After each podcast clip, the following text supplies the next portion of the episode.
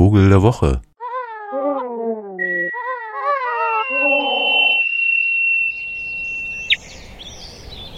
Es ist Frühling.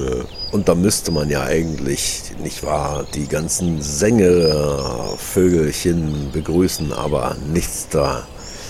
Der Frühjahrszug, der zeichnet sich ja dadurch aus, dass er eigentlich vollkommen unsichtbar ist.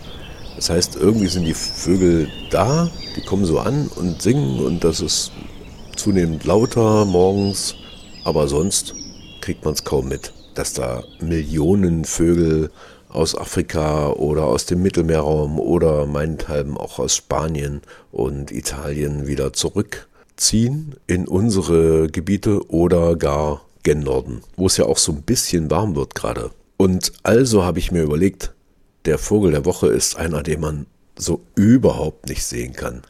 Also den man eigentlich fast zertritt, denn wir hatten ja neulich schon diese Reihe von Vögeln, die sich so versteckt glauben und wo man dann ganz nah rankommen kann, weil die glauben, dass sie aussehen wie das sie umgebende Setting, also wie Rinde oder wie Laub oder wie sonst was. Und genau um so einen geht es uns, habe ich gestern nämlich gerade aufgescheucht, aus Versehen natürlich, hätte sie fast zertreten. Die Rede ist vom Vogel der Woche, der Zwergschnepfe. Schnepfen haben Sie schon mal gehört, ne? Schnepfen, das sind die, die irgendwie so Schnepfenvögel ne, die irgendwie brauen und so heimlich rumziehen. Die bekannteste Schnepfe ist wahrscheinlich die Waldschnepfe, weil die Jäger da irgendwie so total drauf stehen. Ich weiß gar nicht warum. Ja, weil, weil sie wahrscheinlich groß genug ist, dass man sie essen kann oder so.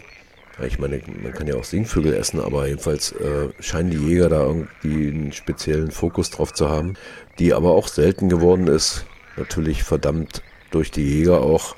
Aber die Zwergschnepfe, die kriegen die gar nicht erst zu Gesicht. So schnell sind die Jäger einfach nicht. Das hängt damit zusammen, dass wenn man da durch sumpfiges Gelände läuft, wo sie denn rastet, die Zwergschnepfe, die in Skandinavien und Sibirien wohnt, dass die einfach sitzen bleibt. Und die sieht aus wie genau der Untergrund. Das heißt, man würde die niemals bemerken. Es sei denn, man guckt gelangweilt mit einem Fernglas auf Sumpfgebiete und dann vielleicht läuft sie einem dann mal durchs Glas. Mir ist es noch nie passiert. Also ich habe sie tatsächlich immer fast zertreten, wenn ich sie mal gesehen habe. Vorher. So lange bleibt sie nämlich sitzen. Heute auch wieder. Und dann fliegt sie kurz los in so einer Fledermausartigen Flug und landet dann 30 Meter weiter wieder und ist weg. Und dann kann man da wieder hinlaufen und in der Hoffnung, dass man sie nicht zertritt oder aufscheucht oder so. Aber ich bin ja da immer so ein bisschen vorsichtig, weil ich denke, Mensch, die sind schon so lange geflogen, da muss ich jetzt nicht noch unnötig Trouble machen. Ja, so ist die Zwergschnepfe. Hat einen langen Schnabel, sieht ein bisschen aus, äh, jetzt setzt das voraus, dass sie wissen, wie eine Bekassine aussieht. Eine Bekassine ist die ältere Schwester, die größere, dickere vielleicht auch. Es gibt so drei, die hier vorkommen können, dieser Arten. Der, die ganz selten ist die Doppelschnepfe, aber die kleine eben, wirklich deutlich kleiner, ist die Zwergschnepfe, langen Schnabel und so ein bisschen gestreiften Kopf und äh, erdbraunes Gefieder. Ja, sieht noch nicht aus. Wozu braucht man eine Zwergschnepfe, werden Sie sich fragen.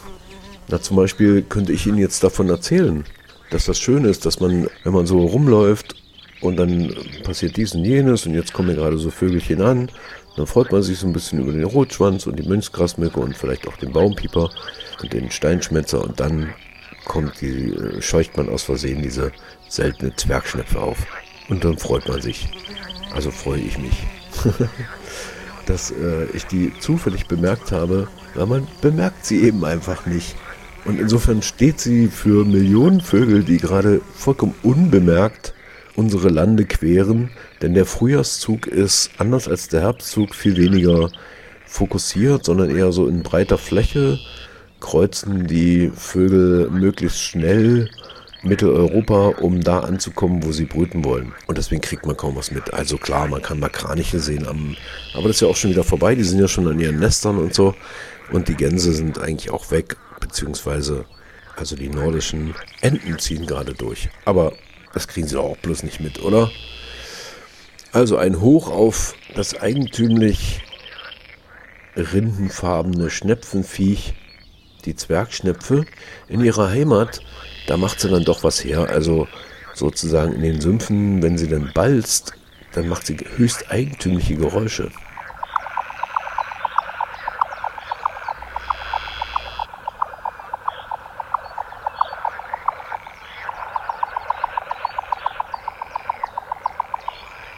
Ja, das ist sie, die Zwergschnepfe.